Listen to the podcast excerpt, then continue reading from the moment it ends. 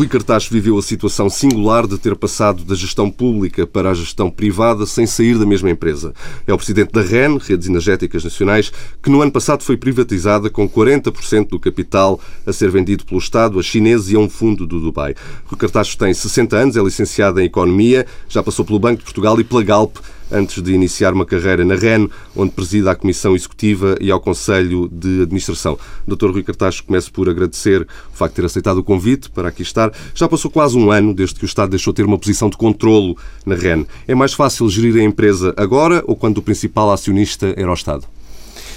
Bom dia, obrigado pelo convite. Um, os desafios são grandes numa fase e noutra, mas diferentes. Quando fui para, convidado para, para integrar o Conselho de Administração da REN, o principal uh, desafio era privatizá-la, fazer um, eh, o chamado IPO da REN, que é a primeira fase da privatização. Esse foi o maior desafio. Tive também uh, o desafio de colocar a REN nos mercados financeiros internacionais, que não estava na altura, e, e portanto, e preparar a segunda fase da privatização. Os desafios agora são outros porque a empresa está a entrar numa nova fase da sua vida tem dois grandes acionistas eh, internacionais que dão à empresa uma muito maior visibilidade internacional e condições eh, financeiras, sobretudo, mas também técnicas, para uh, pensar numa fase de internacionalização que é o que estamos agora a fazer.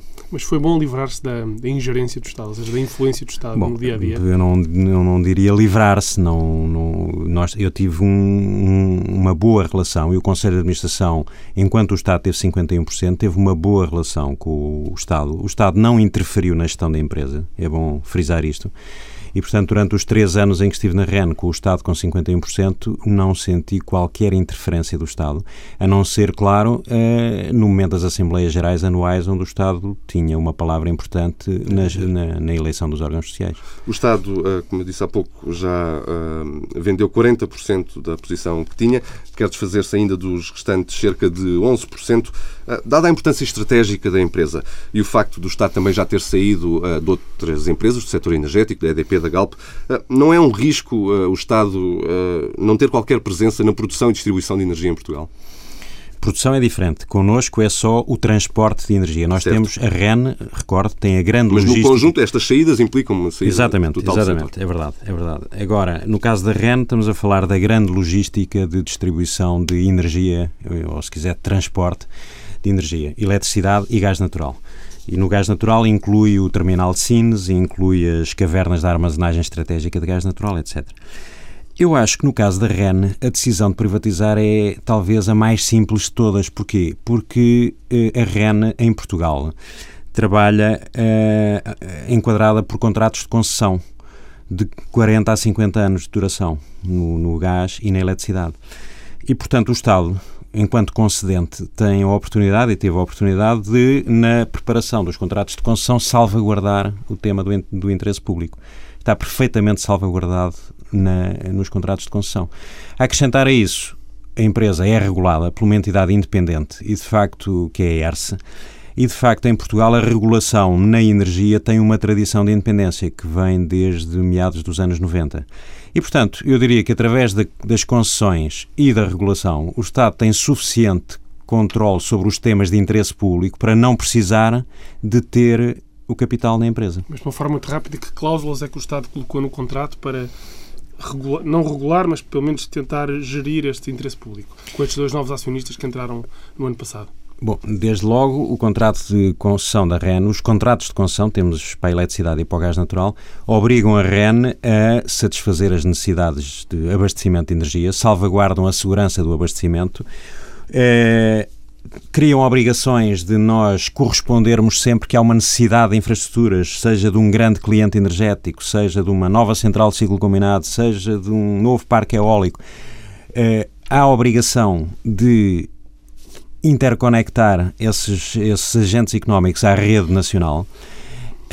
E, portanto, temos a obrigação de manter determinadas uh, infraestruturas para, para que as reservas estratégicas de gás natural sejam suficientes para o caso, para, para situações de emergência, em que seja preciso recorrer a medidas extraordinárias para continuar a abastecer o país de gás natural. Portanto, há um conjunto de obrigações que estão desde o início nos contratos de concessão da REN que eh, asseguram que, independentemente de qual, qual seja o acionista, seja acionistas portugueses, ingleses, franceses, chineses, omanis, eh, qualquer que seja a origem, têm de eh, cumprir essas obrigações, sob pena de perderem a concessão. Quer dizer, no limite, o Estado tem direitos absolutamente claros e inequívocos de retirar a concessão no caso de não cumprimento de obrigações de serviço público. Sim, mas a REN tem, tem o país quase todo nesta altura. Também não se concebe que rapidamente, se, se acontecesse isso, pudesse ser passado para outro operador. Não há nenhum outro operador que tenha essas condições neste caso. Nem poderá ter, ou seja, tem uma posição, uh, tem uma história no mercado e tem uma posição de influência no mercado, a REN. Por isso também o Estado também está condicionado... Bom, a REN em Portugal gera uma infraestrutura que é, de facto, um monopólio natural em Portugal. O que é que isto quer dizer? Quer dizer que os custos de fazer uma segunda rede nacional são de tal maneira elevados que não se põe a questão. Um, mas a REN não. A REN concorre, eu que há uma coisa engraçada que muitas pessoas não se, não se apercebem. Nós cultivamos na REN e já desde antes da privatização. Evidentemente que isto agora, com a segunda fase da privatização, esta preocupação é mais eh, premente e é mais acelerada. Nós concorremos em, para já, em terceiros mercados, porque a REN neste momento está a disputar com outros operadores de redes europeus, mas não só, um, ehm, alguns projetos importantes de infraestruturas em mercados emergentes. E, portanto, aí há uma concorrência não no palco português, mas no palco internacional. Por outro lado, a REN investe umas centenas de milhões de euros por ano e tem de captar recursos financeiros. E a concorrência neste momento nos mercados financeiros internacionais é tremenda. E, portanto, a REN concorre pela captação de fundos com muitas outras empresas. Algumas portuguesas, mas a maior parte delas não portuguesas. E nós cultivamos muito na REN esta, eh, este espírito de estarmos permanentemente em concorrência. Não é só concorrência com nós próprios para fazermos melhor, é concorrência em terceiros mercados, nesta nova fase da vida da empresa, e em concorrência para obter financiamento a custos o mais baixos possível. Mas ainda sobre a, a privatização, a decisão de uh, uh, privatizar a REN não foi meramente filosófica, foi uma necessidade que o país teve. Não acha que depois de privatizar a REN e a EDP, por exemplo, o governo já não tem mais por onde pegar, digamos assim, se surgir uma nova necessidade, ou seja, já vendeu os anéis todos que tinha? eu não gosto muito dessa expressão dos anéis, porque, embora eu perceba, pelo seguinte: eu acho que as operações de privatização que foram feitas até agora foram bem feitas. Aliás, eu acho que um dos aspectos positivos do que se tem passado em Portugal nos últimos dois, três anos, e há mais, eh, infelizmente, nós temos mais razões para acreditar que muitas coisas não correram como queríamos do que as que correram bem. Mas das coisas que correram bem foi o programa de privatizações até agora e não me refiro só à privatização da REN, que eu acho que foi um sucesso para o país e abriu hum, oportunidades não só para a REN, como para muitas empresas portuguesas. Eu, eu lembro que há uh, umas centenas de empresas portuguesas que trabalham como fornecedores da REN e que passam a ter oportunidades, uh, não só em Portugal, em Portugal também, porque nós temos capacidade financeira para continuar a investir 200 milhões de euros por ano em Portugal nos próximos anos. E isto é uma boa notícia para umas centenas de empresas portuguesas mas também noutros mercados. Em alguns desses outros mercados, muitas destas empresas estão a tentar iniciar atividade e, portanto, abriu uma oportunidade. O mesmo eu poderia dizer para outras privatizações que aconteceram com sucesso e não tenho problema nenhum em referir neste caso nomes concretos. A privatização da EDP, quanto a mim, também foi um sucesso. A privatização da ANA, agora a, a venda dos últimos 4% da EDP também. E, portanto, eu acho que o programa de privatizações uh, foi, regra geral, positivo. E uh, a, a propriedade do capital não é o fator decisivo Desde que as operações sejam bem feitas, e neste caso das utilities, desde que os contratos de concessão e os contratos de compra e venda que o Estado celebra com os novos acionistas sejam bem feitos, e eu creio que o foram, no caso da REN, que conheço bem, Eu acho que os interesses nacionais estão salvaguardados e mais. Acho que neste momento há muito mais condições para, no caso da REN, se manter, por exemplo, a equipa de 300 ou 400 engenheiros de primeiríssimo nível que temos concentrados na REN. Mantê-los hum, a formar uma equipa coesa e a desenvolver atividades, agora não só em Portugal, mas também noutras geografias, temos muito mais condições depois de termos estes dois novos acionistas do que antes, porque temos mais capacidade financeira e temos mais visibilidade internacional. Mas insistindo um pouco na pergunta, foi fácil vender a REN porque havia interesse e havia manifestações de, manifestações de interesse e há know-how tecnológico que vai ser aprovado pelos acionistas. Foi fácil vender a EDP, foi fácil vender a ANA também, mas, por exemplo, a TAP não está a ser fácil vender. Como é que vê esse caso, por exemplo, esse caso específico? Bom, eh, eu acho que toda a gente sabia que a TAP era um, um caso mais complicado. Uh, era um caso mais complicado pelas razões de todos conhecidas, quer dizer, a, a, a, aviação civil não, não está a passar a melhor fase uh, de sempre. Uh, a TAP tem problemas específicos que são conhecidos há muitos anos e, portanto, era sabido que a operação de privatização da TAP tinha características muito especiais. e, portanto, não me surpreendeu nada que a TAP fosse destas empresas que foram objeto do programa de privatizações até agora, fosse aquela onde uh, o tema de, de, encontrar compradores credíveis e com interesse e capacidade financeira fosse mais complicado. Uhum mas vamos continuar a falar sobre a REN. Enquanto o Estado controlou a empresa, eh, a REN viu-se eh, obrigada, porque, eh, por causa das, das regras para os gestores públicos, viu-se obrigada a cortar os bónus e outras remunerações variáveis, incluindo os seus. Nos últimos anos, o seu, salário caiu, tanto quanto sei, para cerca de metade do que era em 2009, qualquer coisa por aí. É um erro pagar mal aos gestores públicos? Bom, uh, depende do que se entende por pagar mal. Eu acho que uh, nós todos, como contribuintes, temos muito mais a ganhar em ter pessoas capazes e com competência profissional e talento à frente das organizações públicas. E não é só, não estou só a pensar em empresas onde o Estado é maioritário, estou também a pensar na própria administração pública. E eu recordo-me de, um, de, uma situação em que isso se tornou totalmente evidente quando há uns anos, foi um caso que até deu bastante polémica pública, foi contratada uma pessoa, um, um gestor, para um, a Direção-Geral dos Impostos. E na altura o salário dessa pessoa causou alguma cedo, exatamente. Sim. causou alguma polémica. Eu acho que foi uma boa decisão política em defesa dos contribuintes e eu acho que, embora seja às vezes mais fácil pensar que fica toda, toda a gente melhor se se cortar os salários das pessoas que estão eh, com responsabilidades de gestão no Estado ou em empresas controladas pelo Estado, porque isso satisfaz às vezes alguma necessidade imediata que certas pessoas sentem de, eh, de que toda a gente está a partilhar eh, as dificuldades da crise, o que é uma é, é, é, absolutamente legítimo e tem de haver cuidado com isso, mas também tem de haver cuidado em um, ter as pessoas adequadas nesses cargos, porque senão acabamos todos a pagar mais impostos. E acaba por ser um incentivo para que as pessoas vão para o privado, ou não? Para o privado ou, uh, nos últimos, uh, diria, dois anos, para fora do país. Nós estamos, um dos problemas que me preocupa mais na, na crise atual é que muito do talento, uh, sobretudo nas, nas gerações mais novas, muitos dos melhores das gerações, da geração até aos 30 anos está a sair do país. Eu acho que isso vai ter custos a prazo importantes. Mas vê isso também na REN? Vê quadros Bom, a saírem Não, repare, a REN, a REN hum, é das empresas que tem tido capacidade e possibilidade de reter talento e é das poucas empresas que têm estado todos os anos a recrutar uh, pessoas saídas das, das nossas universidades. E, e, nós fazemos questão de todos os anos uh, promover alguma renovação dos nossos quadros por forma a contratarmos, sobretudo, das escolas de engenharia.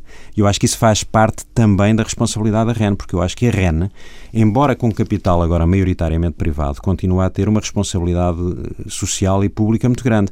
Primeiro, continuamos, eh, pelo contrato de concessão, a prestar um serviço público. Segundo, sentimos muito a responsabilidade social de ser das poucas empresas que têm capacidade para continuar a dar emprego, a dar, não, a, portanto, a, a recrutar eh, novas, eh, novos talentos saídos das nossas universidades. Mas é um problema que não se resolve por decreto, não é nada fácil resolver a fuga de, a fuga de Claro que não, humano, claro não é? que não, mas repara, as privatizações, se algum efeito têm neste tema que estamos agora a, a comentar, é positivo, porque se nós não tivéssemos capacidade financeira nesta altura, nós tínhamos, o, provavelmente o nível de investimento da REN seria muito inferior ao que vai ser nos próximos anos e as nossas atividades internacionais tinham de ficar adiadas para, para outras calendas, como se costuma dizer. E, portanto, eu acho que a privatização aqui também eh, permite que empresas como a REN, ou como outras empresas que estão privatizadas, continuem a promover o recrutamento de talentos portugueses e, portanto, de certa maneira, eh, procurando mitigar a tal fuga de talentos a que estamos a assistir. Continuando, para, continuando na REN, mas falando agora um bocadinho de investimento. A verdade é que a REN apresentou ontem bons resultados, mas o investimento em Portugal está congelado, porque a rede já, é, já, já cresceu bastante, mas também porque o mercado nacional continua a, continua a dar pouco nesta altura. Vamos assistir a um futuro onde se investe cada vez menos no mercado interno e cada vez mais no, nas novas apostas estratégicas da REN. Os números já provam isso. A pergunta é se vai deixar de investir no mercado interno. Não, não. Nós vamos, nos próximos anos, continuar a investir em Portugal montantes muito significativos, embora bastante menores daquele, do que aqueles que investimos no ciclo entre 2008 e 2011. Eh, vamos, nós tivemos a investir nesses anos entre 400 e 450 milhões de euros por ano e agora, uh, no nosso novo plano estratégico, estamos a falar de valores de 200 milhões de euros ano. Mesmo assim, 200 milhões de euros por ano é um montante muito significativo. Uh, embora mais não tão grande como, já disse, desde naquele ciclo 2008-2011. E, portanto, não é verdade dizer-se que os investimentos estão congelados. Uh, vão ser menores, mas são ainda significativos. Uh, uma parte desta redução de investimento vai ser contrabalançada com hum, algum investimento noutras geografias. Aliás, uma das, uma das fragilidades da REN durante este período de crise financeira que vivemos desde 2007, 2008, é o facto de ter toda a sua atividade 100% concentrada em Portugal. E um dos desafios que a REN tem e que eu identifiquei quando comecei eh, como CEO da REN é exatamente diversificar eh, o risco país. Esse risco país foi sobretudo penalizador desde que Portugal sofreu aqueles downgrades e perdeu o seu investment grade. De tal maneira... Esse foi um erro que muitas empresas cometeram. Continuaram demasiado focadas no mercado nacional e claro. só agora, é que, quando foram pressionadas pela, pela recessão, é que, que claro, se expandiram. Claro. No caso da REN, repara, no caso da REN, hum, eu, eu não diria, eu não, eu não queria criticar os meus antecessores na REN, porque não havia tradição das empresas de transporte e energia investirem fora dos seus mercados domésticos. Agora, uh, também lhe posso dizer que quando aceitei o desafio da REN, uh, foi para mim claríssimo, desde o início, de que a REN tinha de iniciar esse caminho. E iniciámo-lo logo em 2010, porque foi em 2010 que nós começámos a negociar a compra de uma participação em Cabora Bassa. Um, o, sabe que todos os investimentos no mundo da energia, tudo leva mais tempo do que noutras atividades. A energia é um negócio de longo prazo. Mas nós começámos a dar os primeiros passos concretos em 2010, porque foi o ano em que eu comecei a exercer a atividade de CEO, porque eu ainda estive eh, um ano e meio, dois anos na REN como CFO. E, portanto, identifiquei de imediato o caminho da internacionalização como necessário. E não critico o facto da REN, até essa altura, não o ter percorrido, porque nenhuma empresa de transporte de energia o tinha percorrido. Nós hoje somos uma das poucas empresas de transporte de energia que já deu passos concretos no sentido da internacionalização sendo que na Europa há muito poucas. E, portanto, eh, mas eu acho que esta é a tendência estas empresas vão todas elas internacionalizar-se e nós, neste momento, estamos muito proativamente a percorrer esse caminho. Nas empresas, como disse, de energia, os, os planos fazem-se a longo prazo. Quando é que prevê que a parte internacional da REN já valha mais do que a parte nacional? Quando é que, esse... que valha mais, eu não, eu não gosto de fazer essa previsão, uh, até porque isso seria lido pelo mercado como um compromisso e nós não assumimos esse compromisso. Agora, o que eu, o meu objetivo é que até ao final deste mandato a REN já tenha uh, uma presença com alguma relevância uh, fora de Portugal. Até 2014, portanto. Até, 2000, até início de 2015. Eh, e o que é que eu quero dizer com ter alguma relevância? Quer dizer que já tenha alguma expressão e que já tenham sido eh, feitos investimentos, ainda que eles não estejam em operação, alguns deles eventualmente, porque sabe que o ciclo, por exemplo, de construção de uma rede de energia é um ciclo que leva alguns anos, mas que já estejam concluídos alguns negócios que permitam eh, projetar na REN um, um crescimento do EBITDA e do resultado gerado fora do país já com, entrada, com relevância. já significativo. também abriu portas nesse sentido. Não? É? Claro que sim, claro que sim. Eu lembro que, por exemplo, a State Grid Corporation of China eh, tem, um, ehm, tem neste momento alguns bilhões de euros investidos no Brasil. E, portanto, eh, daí também a razão de ser do nosso interesse pelo Brasil. É um dos fatores que nos leva, além do fator do Brasil precisar de muitas infraestruturas de transporte de energia, o facto do nosso maior acionista neste momento já ter feito investimentos significativos no Brasil, obviamente cria sinergias e abre oportunidades. Uhum. O modelo de negócio da renda também passa por, eh, obviamente, cobrar aos operadores de, de, energia diretamente. Mas é interessante porque não se vê ninguém a manifestar contra a REN. Contra a EDP, eh, de vez em quando. Contra a REN é uma empresa que até é bem vista. Como é que vê essa, esse protesto contra as elétricas e, e essa paz regulamentar a REN? Essa Bom, repara, do consumidor? Uh, primeiro, a, a REN pesa muito pouco na fatura final da eletricidade que pagamos. Eh, por exemplo, a nível nacional, numa média nacional, eh, na fatura que nós pagamos na luz, o peso que tem a utilização das infraestruturas de transporte é de cerca de 6%. Portanto, é uma componente muito pequena da nossa fatura. Depois também é, é, justo dizer, espero que reconheçam, que a REN tem feito um esforço muito grande de redução de custos.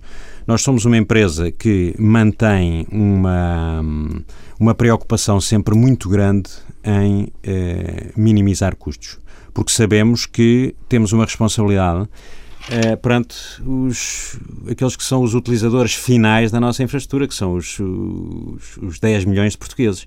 E, portanto, nós temos feito um esforço que tem sido refletido nas, nos nossos indicadores todos nos últimos três anos, e eu tenho assinalado isso sempre nas apresentações de resultados, em reduzir os custos operacionais da empresa. Essa tem sido uma grande prioridade. Podemos pegar nisso para perguntar outra coisa, que é, a fatura da luz pode ser mais barata, mais baixa? Bom, repara, na fatura da luz entram vários fatores, não é? é, é alguns... Pela análise que faz das, pela análise que eu faço, do mercado nesta altura. Ouça, um, um dos fatores que teve bastante a ver com o aumento da fatura da luz foi o fator fiscal. Portanto, fez parte das medidas fiscais adotadas no âmbito dos acordos com a Troika um aumento do IVA da eletricidade que passou da taxa mínima para a taxa máxima diretamente. E, portanto, obviamente que isto teve um impacto grande no custo da eletricidade. Depois há outros fatos. Podemos esperar aí, é um erro a Troika aumentar um IVA tão básico como a eletricidade, por exemplo? Eu, uh, repare, uh, na minha opinião pessoal, isto agora é uma opinião puramente pessoal, o, talvez não se justificasse ficar na taxa mínima, que era o que estava. Agora, ir diretamente para a taxa máxima, quanto a mim, talvez tenha sido excessivo. Um, e, portanto, talvez passar da taxa mínima para a taxa intermédia tivesse sido uma abordagem mais prudente. Eu pergunto-lhe isso porque há muitas vezes a crítica de que a Troika não percebe os problemas, não tem sensibilidade para os problemas portugueses, não, não sabe o suficiente da, da realidade nacional. Não percebeu o problema na eletricidade, não percebeu que, que é um erro aumentar essa, essa taxa de uma, de uma, de uma taxa mínima diretamente para a taxa máxima, como está agora a dizer? Como disse, eu acho que o aumento da taxa do IVA da eletricidade eu compreendo. Uh, ir eh, passar diretamente de, da taxa mínima para a taxa máxima, talvez, na minha opinião pessoal, talvez tenha sido algo excessivo. Uh, de qualquer maneira, esta é uma reflexão que se aplica um, a muitas outras coisas e não especificamente à eletricidade. Eu acho que talvez haja uh, da parte da Troika a necessidade de ter sempre presente que a coesão social é absolutamente crítica para que o ajustamento a prazo seja viável. porque se se puser em causa a coesão social, e, e eu penso que nós eh, já estivemos numa situação mais confortável como país do que estamos nesta altura, todos os outros esforços uh, que, que, temos feito, todos nós, contribuintes e tu, a população portuguesa em geral, tem, tem, podem ficar em risco. Portanto, eu acho que a Troika precisa de se estar muito atenta ao tema da coesão social. E tem estado atenta ou tem estado distraída? Hum, não diria que, que, tenha ignorado, mas acho que num, numa situação. Eu acho que nós, no essencial, temos feito um, o ajustamento que é possível perante a situação macroeconómica europeia. E repare que a nossa margem de manobra está. Eh, temos alguma, mas é limitada e é uma coisa que temos de ter sempre presente. Enquanto a Europa estiver eh, com uma determinada abordagem eh, ao problema do ao seu problema enquanto União Europeia, eh, União Europeia e ao problema ao tema da zona euro, os países mais pequenos têm uma margem de manobra que é sempre limitada. E a Europa neste momento está em recessão. Está em recessão, incluindo o único país que nos últimos dois anos estava a puxar eh, pela atividade eh, noutros países europeus, que é a Alemanha. A Alemanha está neste momento em recessão. Um, e a taxa de, de, crescimento do PIB europeu foi, ainda vinha aqui, eh, quando vinha no carro aqui a caminho de vir ter convosco, reparei que houve nova revisão da, da projeção do Banco Central Europeu de menos 0,3% para menos 0,5% este ano, no conjunto, apesar da Alemanha. É claro que nos países periféricos a situação é muito pior do que esta média. E, portanto, com uma situação destas, é virtualmente impossível fazer eh, grandes ajustamentos no bottom line da política fiscal, que é o déficit. Porque eh, não há grande melhoria de déficits fiscais numa situação de contração da atividade económica. Não é possível. Não é possível. E, portanto, eu acho que a Europa, no geral, tem de começar a dar mais ênfase ao tema do crescimento. Isso é inequívoco. Nós vamos continuar a falar do país, mas há aqui uma última pergunta sobre o bloco de eletricidade. O país desistiu cedo mais da questão do nuclear, de debater a questão do nuclear? Bom, eu acho que é assim. Eu acho que o nucle... debater o nuclear nesta fase seria um bocadinho surreal, porque nós temos. Repara, nós enverdámos por um caminho que eu acho, em geral, correto, que é tirar partido dos recursos em que somos mais abundantes, em que somos mais ricos. E quais são esses recursos? São, no tema da energia, são os, os recursos renováveis. Porquê? Porque o país é, o, é, é um dos países europeus que tem maior costa marítima e maior exposição a, a, ventos, maior exposição solar, portanto, tem uma combinação de condições geográficas que fazem que os recursos endógenos, chamados recursos endógenos, são os recursos renováveis, sejam mais abundantes aqui do que noutras partes da Europa. E, portanto, teria sido um erro estratégico não tirar partido disso. E, portanto, eu acho que o facto de Portugal se ter afirmado como um dos países europeus com maior cota de produção de origem renovável foi uma boa aposta estratégica. Isto não quer dizer que num caso ou noutro não tenha havido erros nos últimos 15 anos. Houve, e houve alguns apoios que foram excessivos. Houve, sem dúvida, mas é, é bom hum, que a árvore não, não nos impeça de ver a floresta. E a floresta, neste caso, é que nós apostamos nos recursos em que nós éramos comparativamente mais ricos que são os recursos renováveis. E, portanto, eu acho que isso foi uma boa aposta. Quanto ao nuclear, eu acho que o nuclear, hum, neste momento, aliás, se alguma coisa a gente pode concluir, versus aquilo que podíamos dizer há dois anos atrás, é que ainda bem que o nuclear se ficou pelas discussões, porque você imagina o que era, numa altura em que, depois do desastre nuclear do Japão, a maior parte dos países europeus estão a fazer uh, o congelamento dos projetos de novas centrais e alguns deles até fizeram um programa de descomissionamento de centrais. Imagino o que era se nós agora tivéssemos em construção uma central nuclear de 5 ou 6 bilhões de euros. Estávamos metidos num, num problema. E, portanto, eu penso que neste momento o nuclear está completamente fora da agenda. Temos pouco, pouco mais de 10 minutos para terminar, o tempo voa e por isso peço-lhe agora uma, uma, resposta sintética a esta pergunta. Disse eh, na apresentação de resultados que 2013 vai ser um ano muito difícil para a REN. Também já nos disse aqui hoje que a REN nos últimos anos tem sempre tentado uh, reduzir os custos uh, e, portanto, pergunto-lhe como vai fazer face neste ano à previsível quebra no negócio da REN? Consegue colocar totalmente parte da hipótese de despedimentos? É, despedimentos estão completamente fora de causa. Okay. E tenho, é um compromisso que, que a gestão da empresa tem com os trabalhadores e que tem cumprido à risca. Um, portanto, o que nós temos feito é um programa de ajustar a, a REN um, à real necessidade de recursos que a REN tem, mas sempre numa base de consenso e paz social. E temos feito isso através, basicamente, de reformas por limite de idade e em vários casos, por reformas antecipadas. A maior parte das vezes até a pedido dos, por iniciativa dos próprios trabalhadores. E, portanto, temos feito, eh, temos tido um enorme clima, porque eu acho que é um dos ativos que a empresa tem, é ter uma, um bom clima social. E nós queremos preservar esse clima. Portanto, despedimentos, definitivamente, não. Agora, hum, como é que nós vamos fazer face a essa dificuldade do ano 2013? Vamos fazer face de duas maneiras. Uma, estamos a fazer um esforço muito grande para reduzir os encargos da dívida. E aí já vai em 2.500 milhões. A dívida tem 2.500 milhões. Eu penso que agora o nível da dívida vai estabilizar, vai estabilizar porque o nível do investimento também já não vai ser tão alto como foi eh, no passado. Um, e nós estamos neste momento uh, com, já com alguns sinais de capacidade de inverter a tendência de aumento dos, dos encargos da dívida, que foi a tendência dos últimos três anos. Quais são os sinais mais encorajadores aí? São o, o contrato de financiamento com o China Development Bank, eh, cujas condições foram já eh, plenamente acordadas e, portanto, eh, temos 8 milhões, 800 milhões de euros de financiamento com o China Development Bank, eh, uma trancha a 8 anos, outra trancha a 12, com condições fechadas e negociadas. Tivemos já uma emissão pública de Eurobonds de 5 milhões, de 300 eh, milhões há, há poucas semanas, que foi um sucesso, com uma taxa hum, bastante competitiva.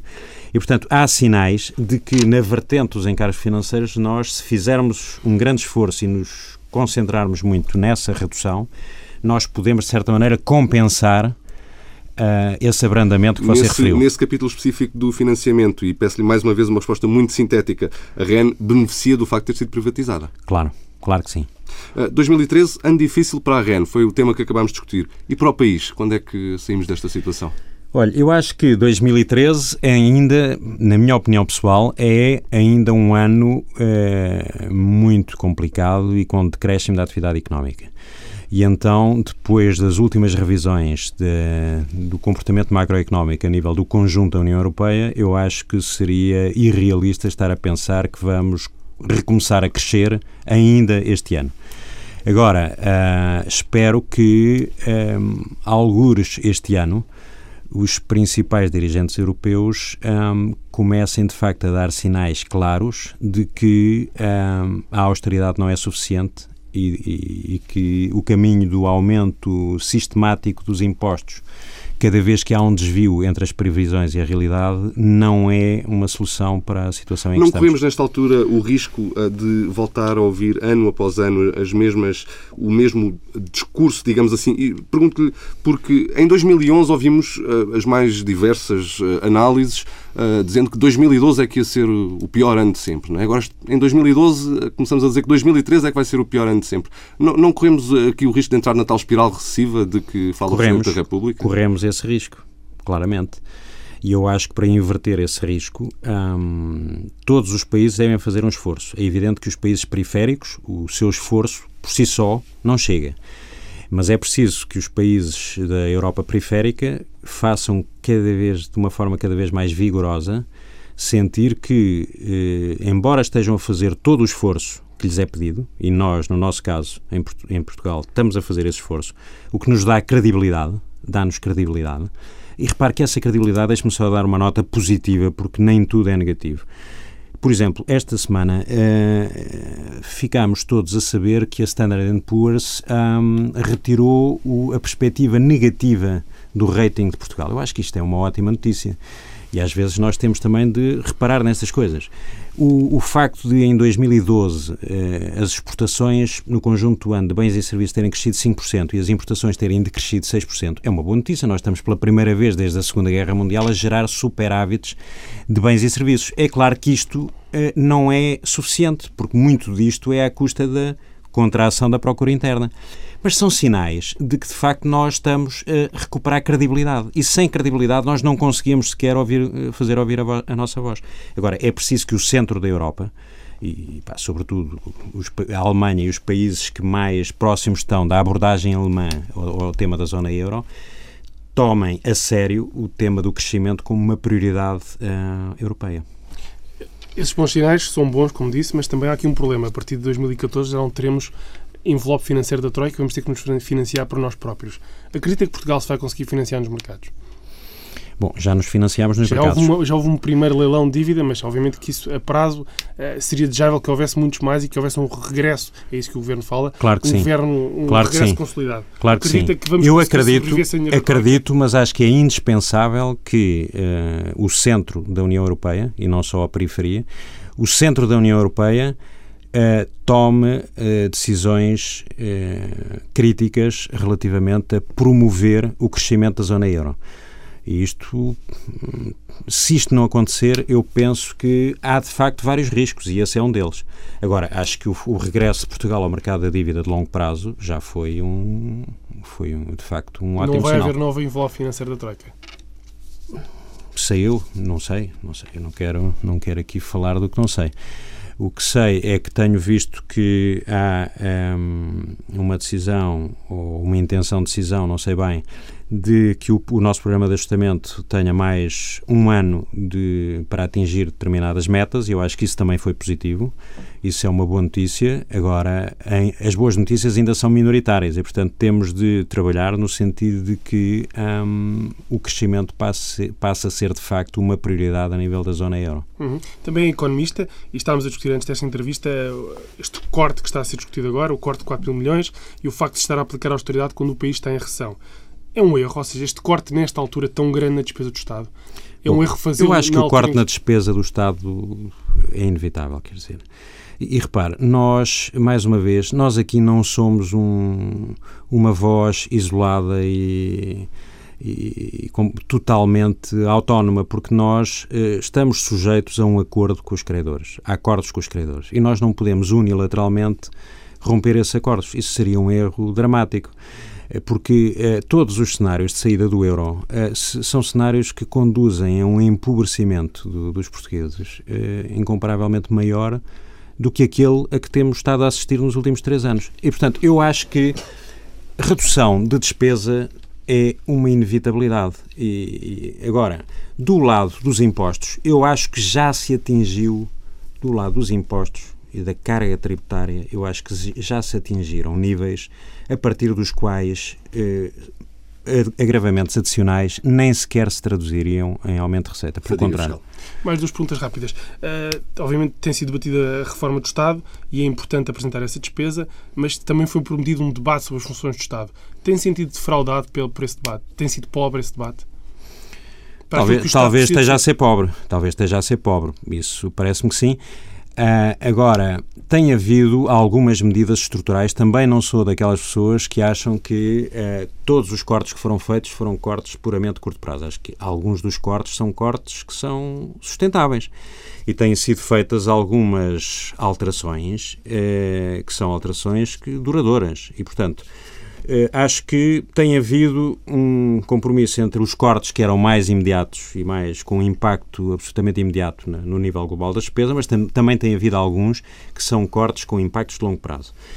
Um, agora, o debate de facto público sobre um, o papel do Estado em algumas áreas em que é duvidoso que o Estado tenha algum valor acrescentado tem sido muito pobre. O Presidente do FMI, por exemplo, dizia que cabia aos portugueses decidirem que Estado é que querem, que tipo de impostos é que querem cobrar. Mas esse debate não foi feito até agora. Eu diria que não foi o suficiente. Isso concordo consigo, não foi o suficiente. E não corremos o risco de estar a tomar decisões mais contabilísticas do que propriamente decisões com sentido que tenham um efeito a longo prazo? Eu acho que tem havido decisões com impacto a longo prazo, sinceramente. Acho que sim. Última pergunta. A taxa de desemprego continua a bater recordes, cada vez que é atualizada, uh, e há dias o, o Primeiro-Ministro disse que, que, a maneira de a combater uh, poderia ou não passar pelo, pelo salário mínimo. Começámos a discutir o salário mínimo. Uh, parece que as confederações querem subi-lo, uh, obviamente que, que, as centrais sindicais querem subi-lo e obviamente que isso seria bom para o consumo. É um caminho a considerar, faz sentido como economista e como gestor também? Olha, o, o, o, desemprego, obviamente, que é o tema mais dramático da situação que, que estamos a, a, a comentar. Eh, a taxa de desemprego, que está de longe em níveis históricos que, eu, que dificilmente nós há 4 ou 5 anos imaginaríamos, é o tema mais dramático.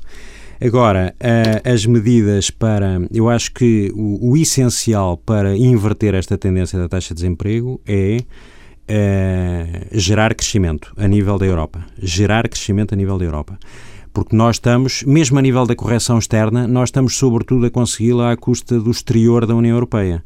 Mas hum, se a União Europeia não começar a gerar crescimento e condições para que os países periféricos corrijam os seus desequilíbrios, eu acho que não há medidas, sejam mexidas em salários mínimos ou outras, que nos permitam inverter a situação do desemprego. E, portanto, eu continuo a insistir em que a Europa tem de encontrar maneiras de voltar a encontrar um caminho de crescimento. Senão, não, eh, todas as medidas são paliativos e não invertemos, não atacamos a raiz do tema do desemprego.